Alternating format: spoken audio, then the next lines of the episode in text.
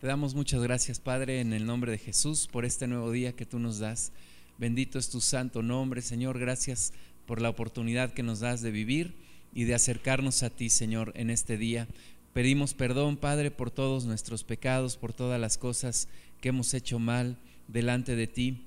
Y Señor, te pedimos que tú nos llenes, que tú nos toques que tú seas con nosotros en este día, Señor, en este nuevo día que tú nos das. Pedimos tu presencia aquí con nosotros, ministrándonos, Señor, hablándonos a nuestro corazón y manifestando tu, tu, gracia, tu poder, tu amor sobre nosotros, Padre. Igualmente, Señor, nosotros vamos a alabar tu nombre en este día, vamos a glorificar tu santo nombre, te vamos a dar la gloria a ti, Señor, porque solo tú eres digno de toda alabanza, de toda adoración. Y nosotros estamos aquí, Señor, reconociendo que tú eres Dios y que no hay otro fuera de ti. Te pedimos, Padre, que llenes este lugar con tu presencia. Pedimos la manifestación tuya, Espíritu Santo para que cada uno de nosotros, conforme a tu poder, sea edificado, sea levantado, sea transformado y para darte a ti la gloria, Señor. Nuestros hermanos que vienen en camino, los ponemos en tus manos para que puedan estar aquí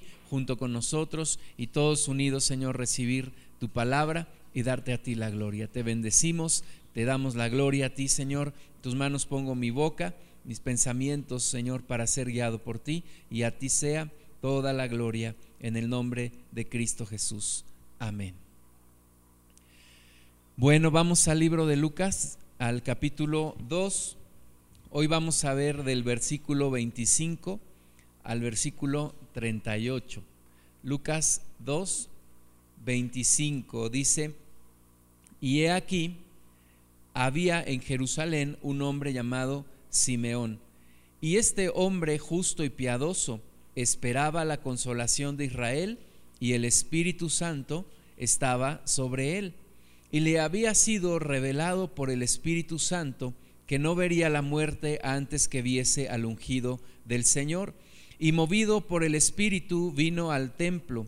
Y cuando los padres del niño Jesús lo trajeron al templo para hacer por él conforme al rito de la ley, él le tomó en sus brazos y bendijo a Dios diciendo, Ahora, Señor, despides a tu siervo en paz, conforme a tu palabra, porque han visto mis ojos tu salvación, la cual has preparado en presencia de todos los pueblos, luz para revelación de los gentiles y gloria de tu pueblo Israel.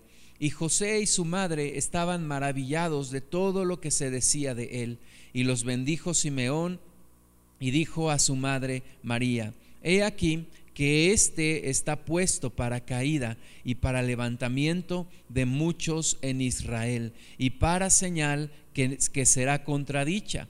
Y una espada traspasará tu misma alma para que sean revelados los pensamientos de muchos corazones. Estaba también allí Ana, profetisa, hija de Fanuel, de la tribu de Aser, de edad muy avanzada pues había vivido con su marido siete años desde su virginidad.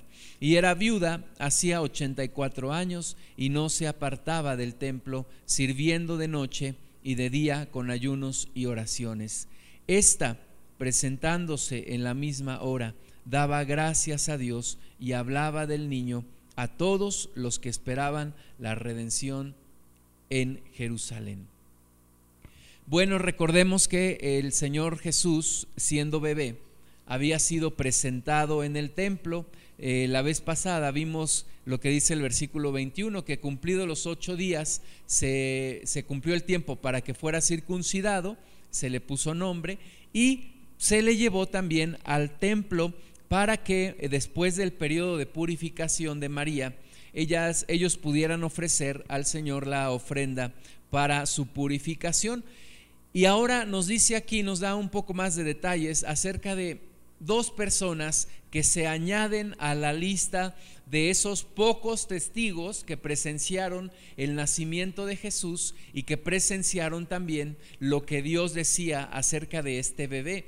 Recuerden que este, en este tiempo, pues Jesús no había hecho ninguna obra, era un bebé, no había hecho nada para que la gente creyera en él. Sin embargo, a la lista de testigos como son Zacarías, Elizabeth, el mismo José, María, ahora se añaden, además de los pastores que ya habíamos visto la vez pasada, ahora se añaden dos personas que también son personas que esperaban la redención del pueblo de Israel y que son este hombre llamado Simeón y la profetisa llamada Ana. Vimos la vez pasada que Dios había escogido testigos que fueran personas piadosas, personas justas, no justas en la cuestión de, de, las obras, sino justas en la fe hacia Dios y que esperaban la redención del pueblo de Dios, eh, del pueblo de Israel y también de los gentiles. Y estas dos personas que hoy se añaden a esta lista de testigos,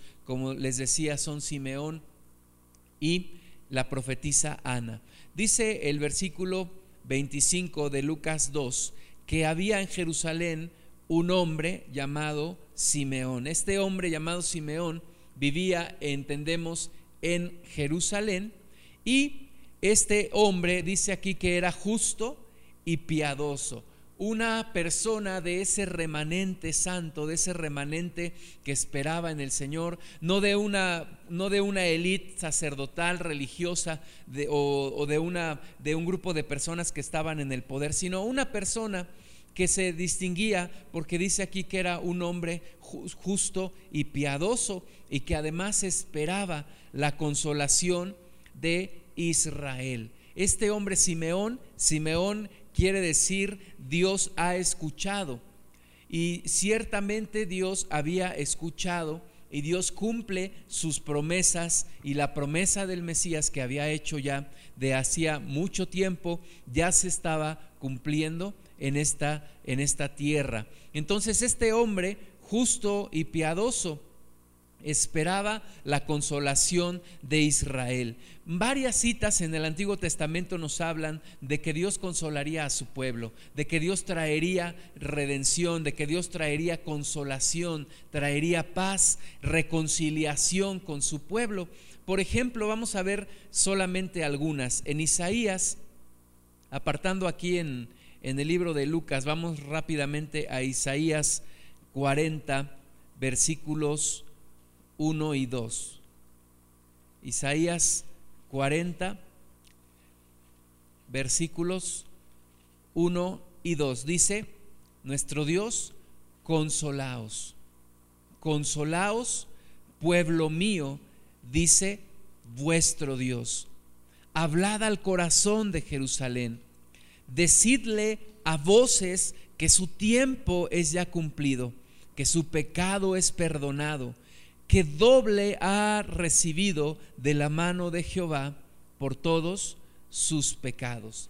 Es una promesa de Dios de consolar a su pueblo, de salvar a su pueblo, de una vez más reconciliarse con su pueblo, que a pesar de todos los pecados que habían cometido, pues Dios prometía un tiempo de consolación, un tiempo de curación, un tiempo en donde Dios habría de redimir al pueblo de sus pecados, en donde Dios habría de perdonar al pueblo de Israel por sus pecados. Entonces, este hombre Simeón esperaba este cumplimiento de palabras como Isaías 40 del 1 al 2 o también Isaías 51 Vamos a leerlo en el versículo en el versículo 3.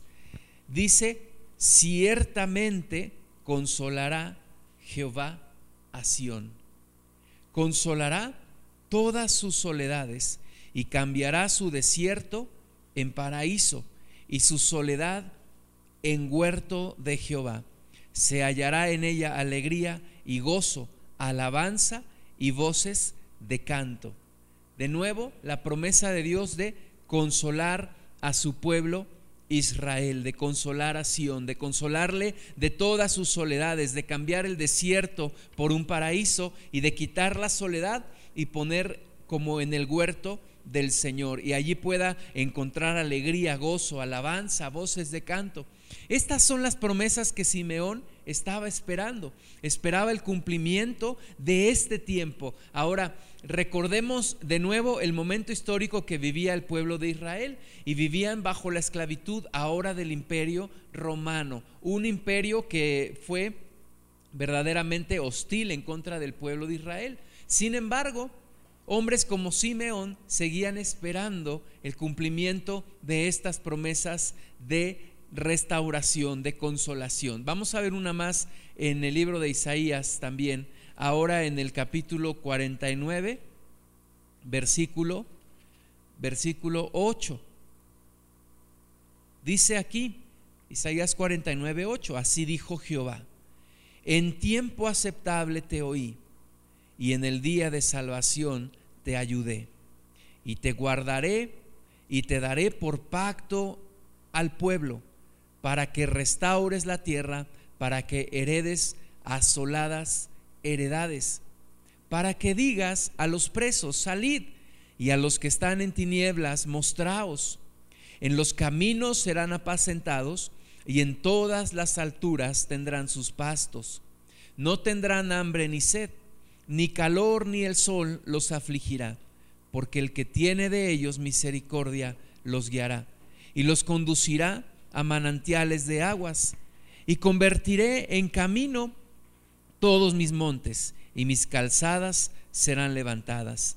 He aquí, estos vendrán de lejos, y he aquí, estos del norte y del occidente, y estos de la tierra de Sinim. Cantad alabanzas, oh cielos, y alégrate tierra, y prorrumpid en alabanzas, oh montes, porque Jehová ha consolado a su pueblo y de sus pobres tendrá misericordia.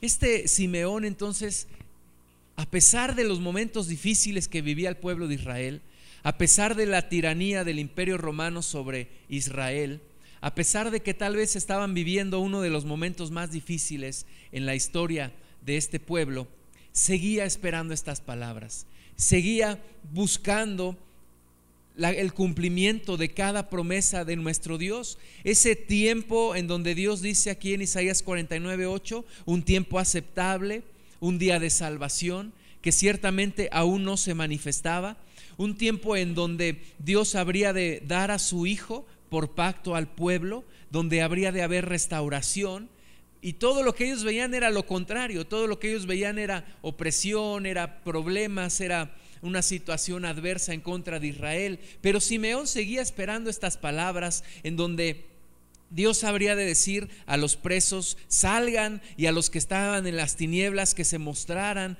en donde aún dicen los caminos serían apacentados y en las alturas tendrían sus pastos, en donde no tendrían hambre, ni sed, ni calor que los afligiera, sino que habría esos manantiales de misericordia, esos manantiales de aguas, y en donde todo camino del Señor sería convertido, dice que todo monte sería convertido en camino y en donde las calzadas serían levantadas. O sea, está hablando Dios de allanar el camino, de preparar un camino que fuera accesible para el pueblo. Entonces, esta era la consolación que esperaba este hombre Simeón el cumplimiento de estos tiempos, el cumplimiento en donde Dios habría de consolar a su pueblo, en donde los pobres recibirían misericordia, en donde los cielos y la tierra podrían prorrumpir en alabanzas y en, gloria a nuestro Dios. Esos eran los tiempos que esperaba Simeón. Regresemos a Lucas 2, 25. Eh, Simeón esperaba la consolación de Israel. Ahora no nos dice la edad de este hombre Simeón, pero entendemos por los siguientes versículos que vamos a leer que era un hombre ya mayor de edad, que era un hombre que ya no era un joven y que tal vez había esperado mucho tiempo estos, estos momentos de consolación de Israel. Y estaba tal vez al final de su vida, pero no perdía la esperanza. Este hombre que eh, vivía en Jerusalén y que dice que el Espíritu Santo estaba sobre él. Es decir, era una esperanza que él tenía, no una esperanza en su propia fuerza, sino una esperanza que le hacía tener el Espíritu Santo que estaba sobre él y que le hacía continuar en esa esperanza. Aunque él veía todo lo contrario alrededor, aunque él veía un imperio romano que se había levantado contra Israel, aunque él veía a su pueblo sufrir, pero él por la presencia del Espíritu Santo seguía esperando la consolación de Israel, porque el Espíritu Santo estaba sobre él. Y dice el versículo 26 de Lucas 2 que le había sido revelado por el Espíritu Santo que no vería la muerte antes que viese al ungido del Señor. Él esperaba el cumplimiento de la consolación de Israel a través de nuestro Señor Jesucristo, a través del Mesías que habría de venir. Es decir, él entendía que había una conexión entre estas promesas como las que hemos leído y el cumplimiento de estas promesas, pero a través de la llegada del Mesías, a través de la llegada del Salvador que es nuestro Señor Jesucristo. Entonces, a él le había sido revelado por esa unción que él tenía del Espíritu Santo, le había sido revelado que antes de que muriera, él iba a ver el cumplimiento de la promesa y vería al ungido del Señor. Eh, el ungido del Señor o el Mesías o el Cristo. Y dice el versículo 27 que entonces fue movido por el Espíritu y vino al templo. En el preciso momento en donde María y José estaban con Jesús en el templo ofreciendo sus sus ofrendas, sus eh, ofrenda por expiación, por la purificación de María. En ese momento Dios mueve a este hombre, lo mueve para que vaya al templo. El hombre vive en Jerusalén, pero Dios en ese preciso momento lo mueve para que vaya al templo. Y entonces dice, cuando los padres del niño Jesús lo trajeron al templo para hacer por él conforme al rito de la ley. Dios tenía preparado este momento. Iba a ser un encuentro entre este hombre piadoso y justo que esperaba la consolación de Israel y el momento en el cual María y José estaban ahí con Jesús ofreciendo su, su expiación por la purificación de, de María. Y dice que entonces se encuentran allí y él lo tomó en sus brazos. Toma en sus brazos a Jesús y bendice a Dios. Y tenemos aquí la oración que Él hizo a nuestro Dios. Y es una oración muy, muy importante, una oración muy representativa. Se le, se le conoce en algunos lugares como la oración de ahora Señor, porque precisamente comienza con esa frase, ahora Señor en ese momento y después de tanto tiempo que él había estado esperando la consolación de Israel. Fíjate que este hombre no esperaba algo para él. No, es, no dice la Biblia que esperaba un milagro para él, o que esperaba una sanidad, o que esperaba un favor de Dios en una, en una riqueza o en algún favor de otro tipo, sino que el hombre vivía esperando la consolación de Israel y que sus ojos vieran al ungido de Jehová que sus ojos vieran al Salvador de esta humanidad. Y Dios se lo concede. Y entonces yo creo que fue tanto el gozo en su corazón que este hombre dice, ahora, ahora Señor, tomando al, al niño en sus brazos, dice que bendice a Dios y le dice, ahora, Señor, despides a tu siervo en paz. Ahora, Señor, despides a tu siervo en paz. Yo no sé tú y yo cuando pudiéramos pensar eh, en, nuestra, en el día de nuestra muerte. Y yo no sé si tú has pensado, yo solamente quisiera ver esto. A lo mejor ver a mis hijos eh, en el camino del Señor. A lo mejor ver un ministerio floreciendo. A lo mejor ver a mi, tercera generación caminando en Cristo. Pero este hombre dice, ahora Señor, despides a tu siervo en paz. ¿Por qué? Porque está viendo lo que se le había prometido que habría de ver, al Salvador, al Mesías, y que era el cumplimiento de esos tiempos de consolación sobre Israel. Entonces llega a él un gran gozo. Eh, él puede haber dicho, mi esperanza está cumplida, he visto al, Salvador, he visto al Mesías, puede decir, mi gozo está completo, estoy contento con la vida y mi corazón está en paz. Y le dice al Señor, ahora sí, ahora sí Señor, puedes recogerme. Mi corazón está en paz, mi esperanza está cumplida y mi gozo está completo. Ahora Señor, despides a tu siervo en paz conforme a tu palabra. ¿Por qué? Porque han visto mis ojos tu salvación. Han visto mis ojos tu salvación. Ahora, entiende también, yo creo que Simeón, que la salvación que trae Dios no era una salvación de los enemigos de Israel. No iba a haber una liberación del yugo del imperio romano. No iba a haber como en los tiempos de Moisés, en donde Moisés saca al pueblo de Israel de la esclavitud física que hay en Egipto. Pero esta liberación y esta salvación que ahora nuestro Dios trae a través de Jesús es una salvación no de los enemigos, sino del pecado que hay en el corazón. Una salvación del pecado, no para quitar un yugo físico de un imperio romano sobre Israel, sino para quitar un yugo de esclavitud del diablo a la humanidad que él había impuesto a través del pecado. Entonces dice Simeón, ahora han visto mis ojos tu salvación. Y, de nuevo hay, una, hay un cambio, porque Simeón ve lo que muchos judíos no veían. Tal vez los judíos esperaban el tiempo de la consolación y para ellos representaba la liberación del yugo del imperio romano eh, de una manera física. Pero Simeón ve algo más allá. Dice, no solamente es la liberación física sino eh, de los enemigos, sino la liberación y la salvación de los pecados. Ahora dice, la cual, y aquí viene, pudiera venir un shock para el pueblo de Israel, porque dice, la cual has preparado en presencia de todos los pueblos.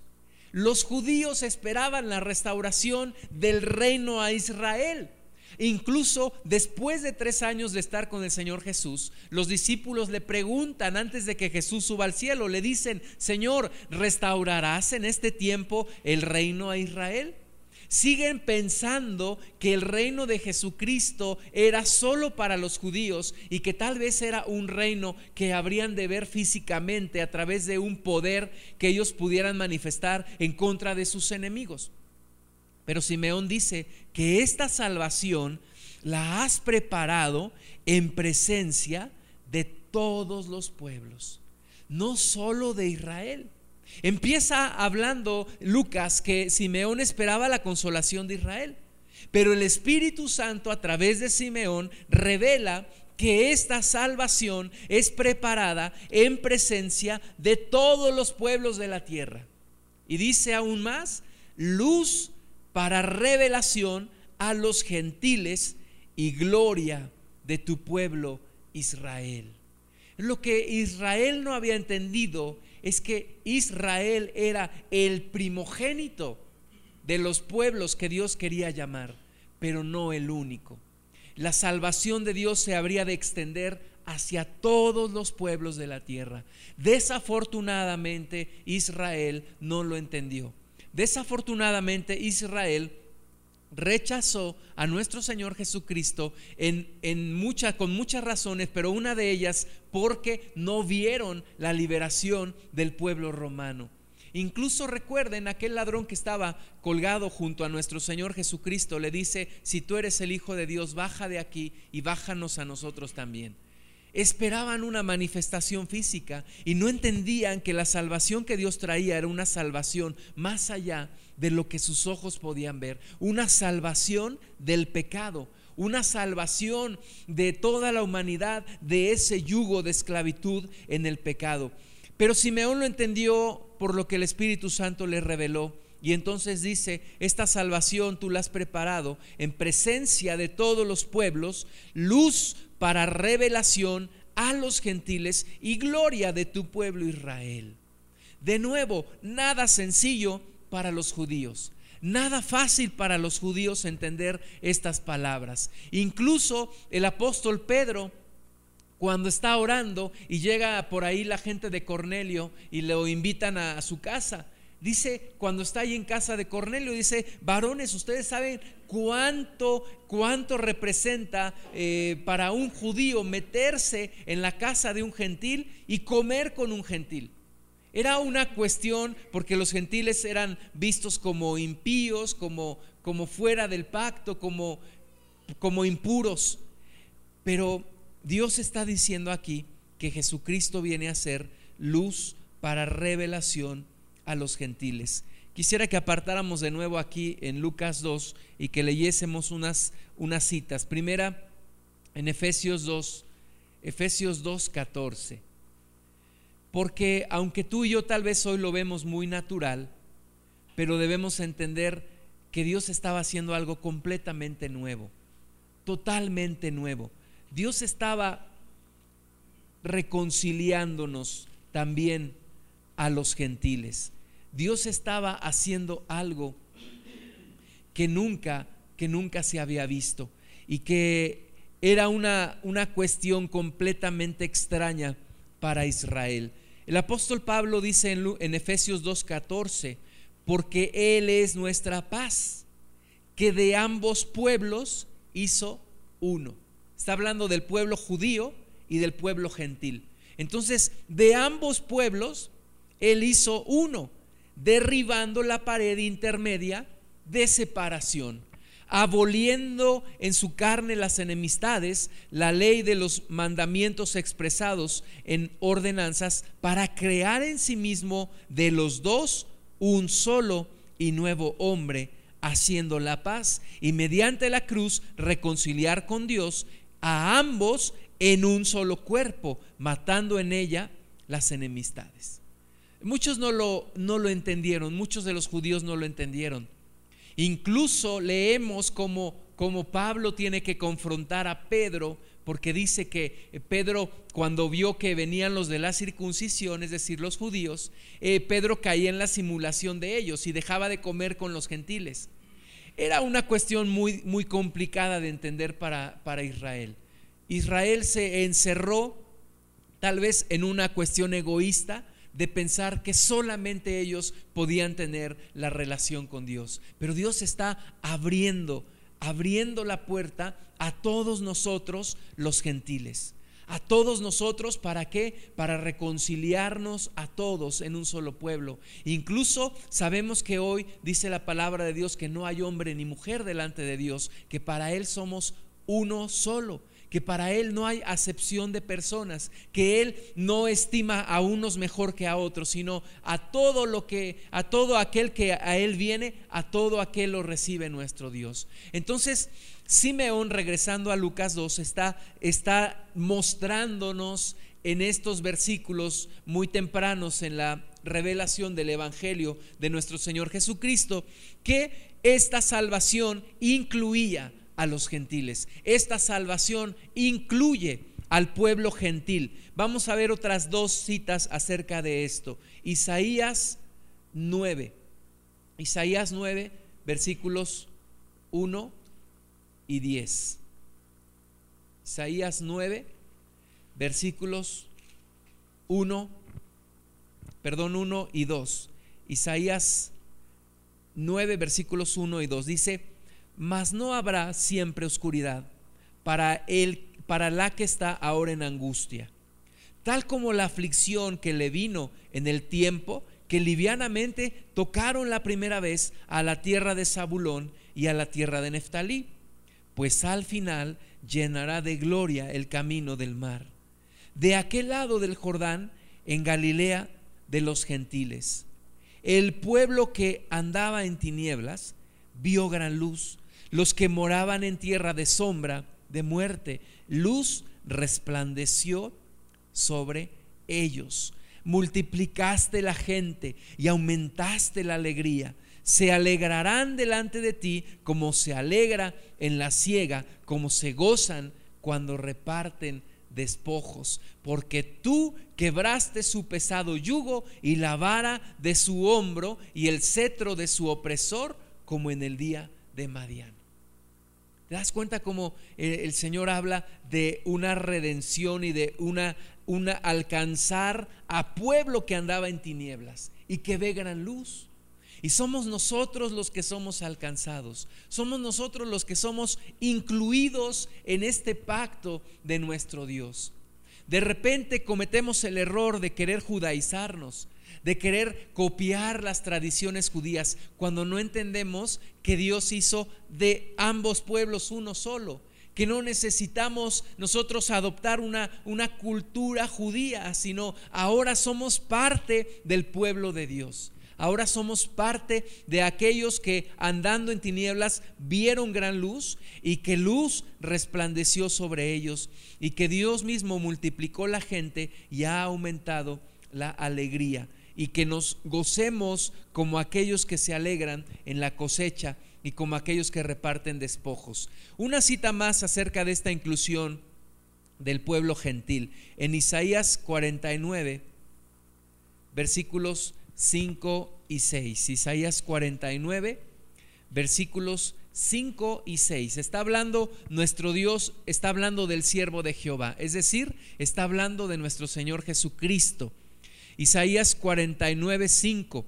Ahora pues, dice Jehová, el que me formó desde el vientre para ser su siervo, para hacer volver a él a Jacob y para congregarle a Israel. En primer lugar, en primer lugar, la reconciliación de Dios es con su pueblo Israel. Eso tenemos que reconocer. Nuestro Señor Jesucristo dice que la salvación viene de los judíos.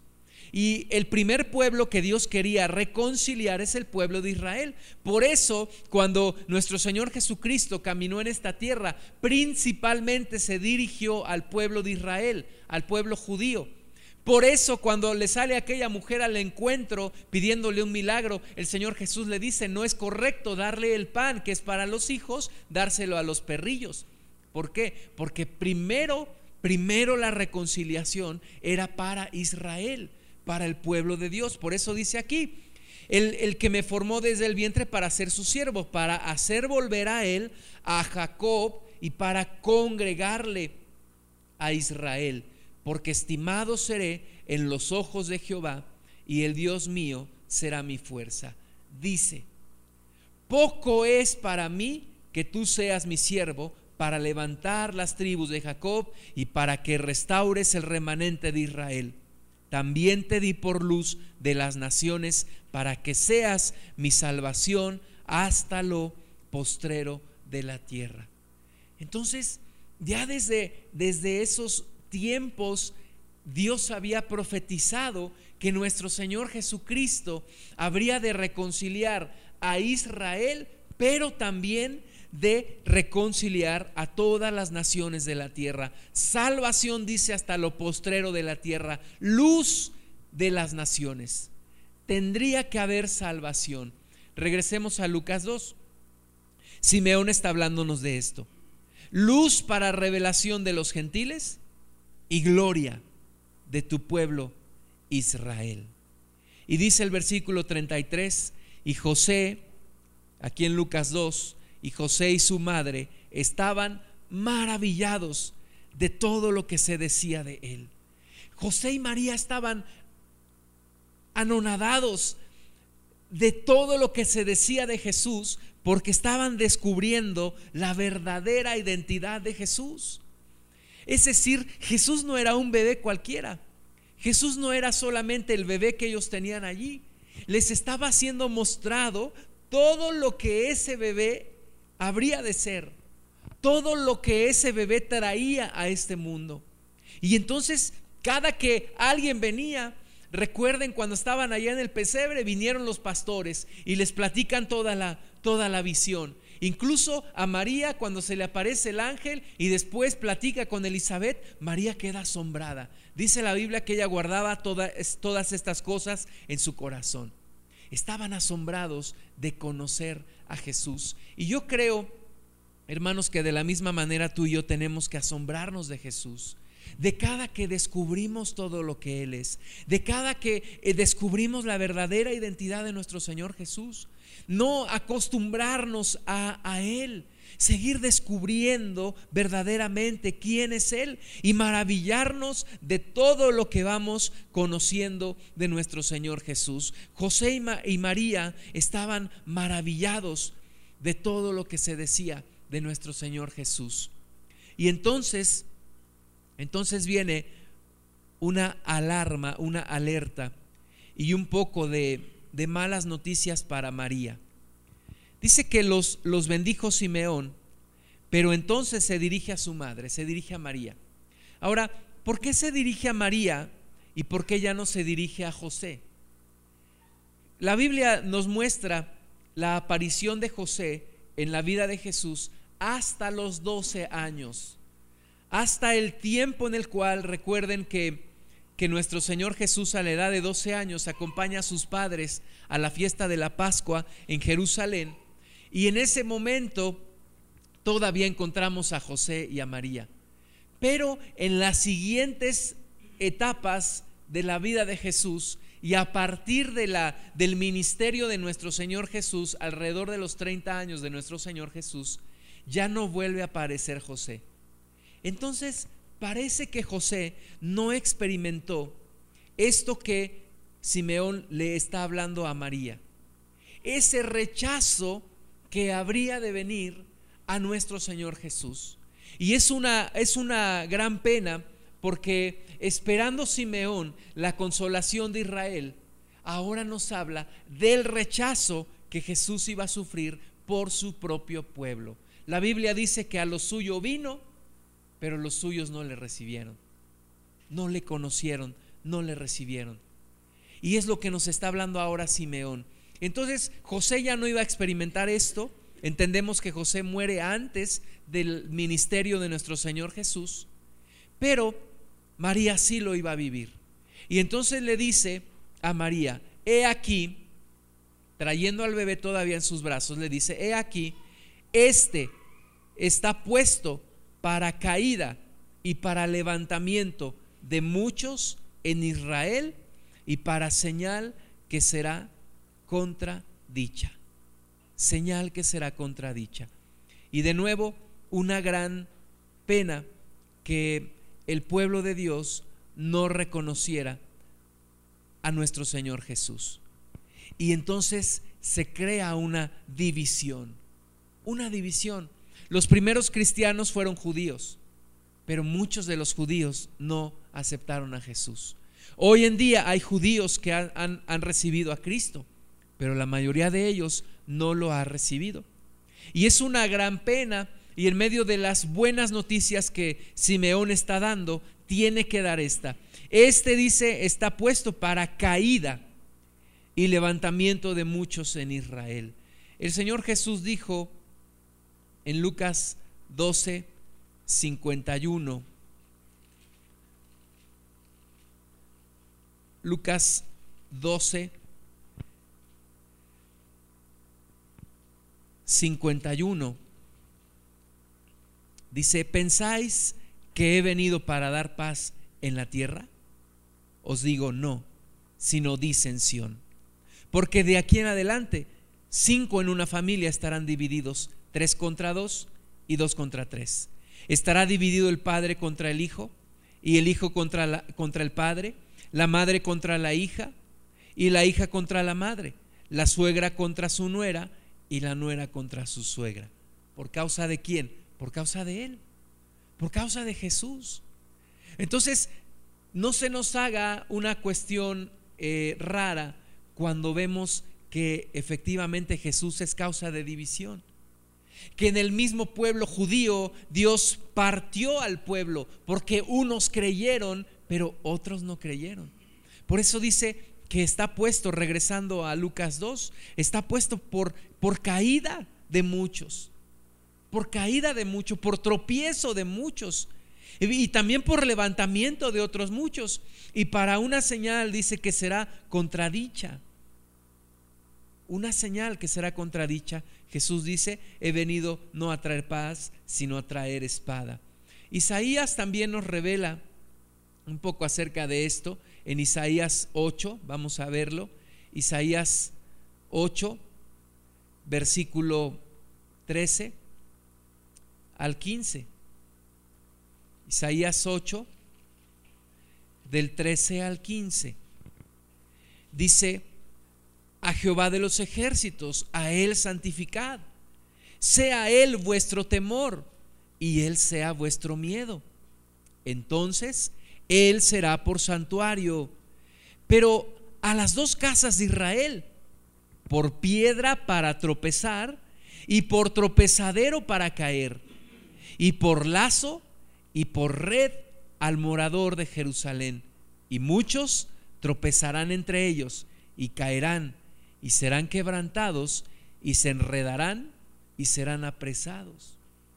Fíjate desde, desde el tiempo de Isaías, una, una cuestión difícil porque desafortunadamente Jesús viene a salvar solo a los que creemos en Él. Y entonces los que no creen en Él no pueden recibir la salvación.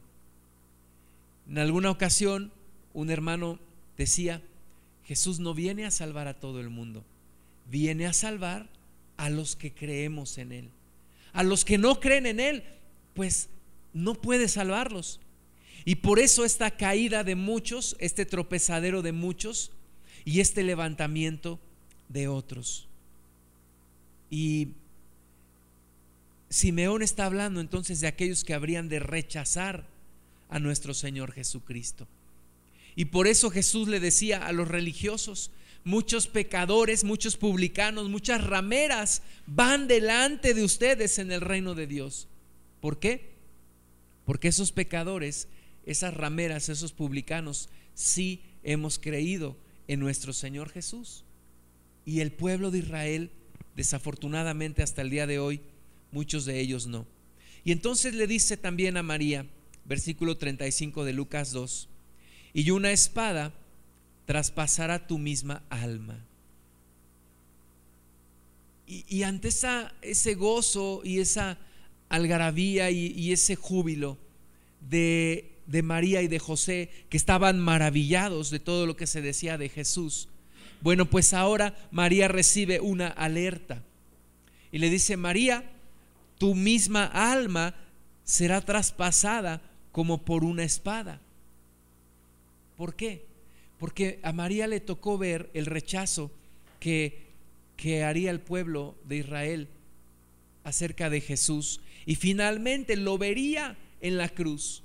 María vio a Jesús clavado en la cruz y yo creo que como dice aquí Simeón fue como una espada que traspasó su misma alma.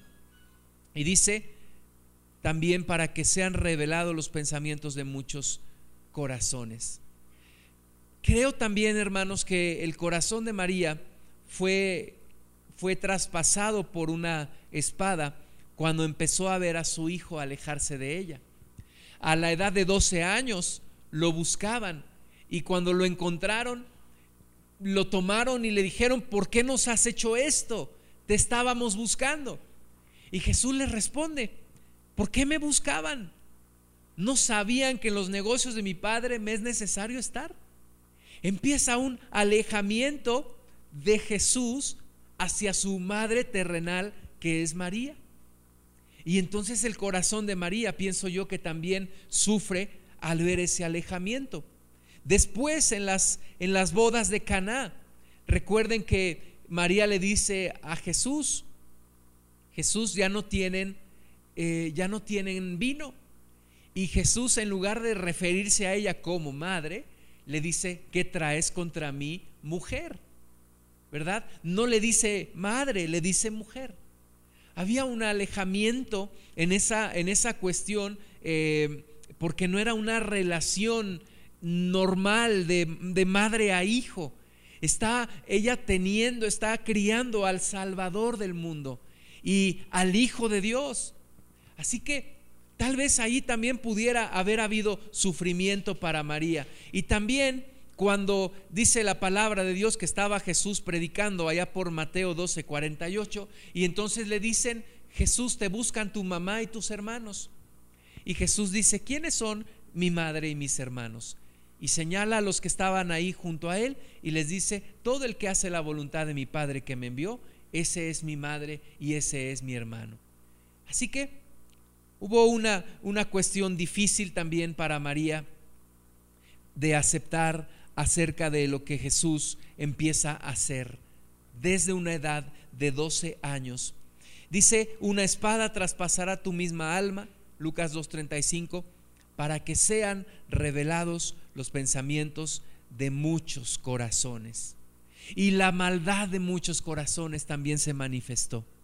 La maldad de muchos corazones se manifestó, salió a la luz. Salió a la luz que, como dijo nuestro Señor Jesucristo, este pueblo de labios me honra, su corazón está lejos de mí y han hecho de mí solamente una tradición, un mandamiento de hombres. Fue revelado el pensamiento de muchos corazones. En Juan 3:19, nuestro Señor Jesucristo, hablando con Nicodemo, le manifiesta una gran verdad, pero una triste, una triste verdad. Le dice, y esta es la condenación, que la luz vino al mundo y los hombres amaron más las tinieblas que la luz, porque sus obras eran malas. Viniendo Jesús a este mundo, lo rechazaron, lo rechaza su propio pueblo, dice, teniendo la luz en medio de las tinieblas, la gran condenación es esta, que amaron más las tinieblas. Amaron más las tinieblas que a la propia luz. ¿Por qué? Porque sus obras eran malas. Por eso dice Simeón en Lucas 2:35 que sean revelados los pensamientos de muchos corazones.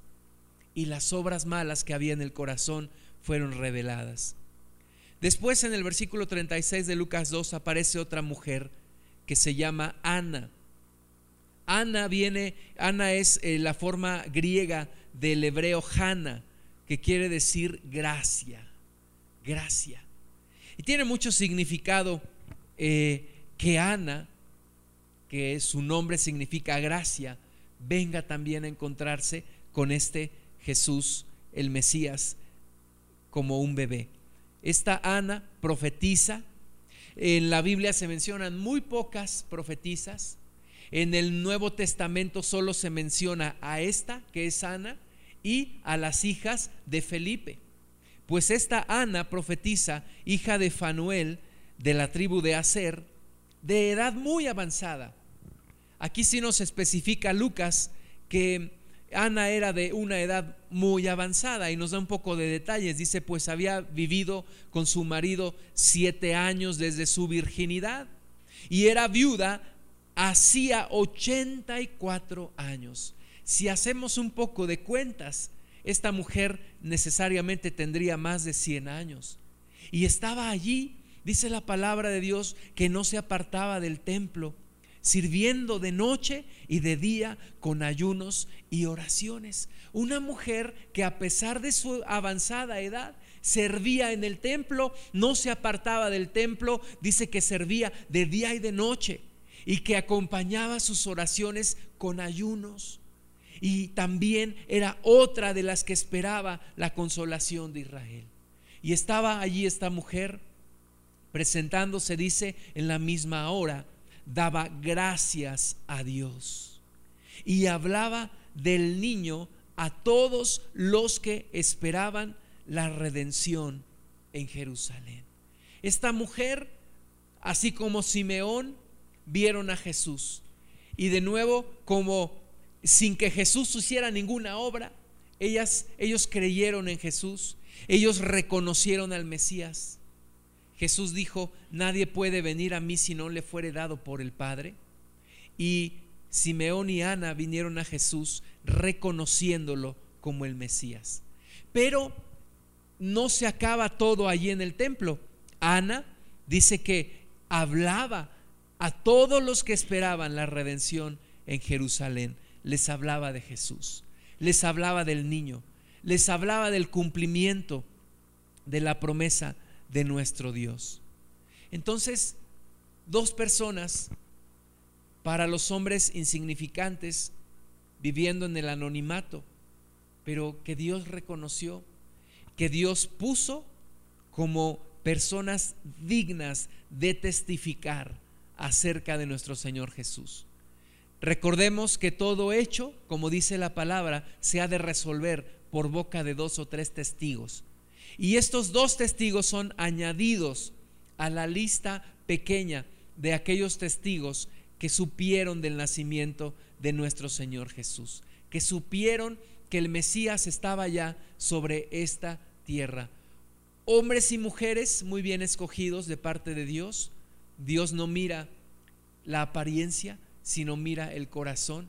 Y estas personas tenían un corazón grato delante de Dios. Personas devotas, personas piadosas, personas que esperaban la redención del pueblo de Dios. Y tú y yo debemos de aprender también que así como cuando nuestro Señor Jesús le dice a los judíos, no me crean por lo que les digo, créanme por las obras que están viendo. Y dice la palabra que ni aún viendo las obras creyeron en Él. Pero estos que sin ver las obras creyeron en Jesús. Y nosotros debemos de, aprender a buscar a, a Cristo y la revelación de Cristo en nuestro corazón. Aunque no veamos las obras, aunque no veamos la demostración, porque sabemos que siempre entre que Dios promete algo y, realmente eso sucede, hay un tiempo. Y muchas veces nos desanimamos cuando no vemos el cumplimiento de esas promesas de Dios. Pero seamos como, como Ana y como Simeón que esperaron una larga vida y que confiaron en Dios y que finalmente vieron, vieron la promesa. No vieron las obras materializadas, pero, pero vieron la promesa y, y pudieron reconocer en Jesús esa salvación y ese Mesías que Dios había prometido. Entonces, hay a nosotros esa misma actitud de esperar en nuestro Dios y de maravillarnos igualmente como María y José en, en este nuestro potente Salvador que Dios nos ha levantado. Vamos a orar. Señor, te damos muchas gracias en el nombre de Jesús por la bendición de que se nos ha revelado a nuestro Salvador, a nuestro Cristo, luz a los que estábamos en tinieblas, esperanza a los gentiles y esperanza de todos los términos de la tierra. Gracias Señor por habernos incluido en tu familia, en tu pacto. Gracias Padre por acordarte de nosotros. Que podamos seguir maravillándonos de nuestro Señor Jesucristo, de todo lo que Él es, de todo lo que Él representa, de todo lo que Él trae a nuestra vida. Te damos muchas gracias, Señor, en el nombre de Jesús. Amén. En cinco minutos, hermanos, comenzamos nuestro culto.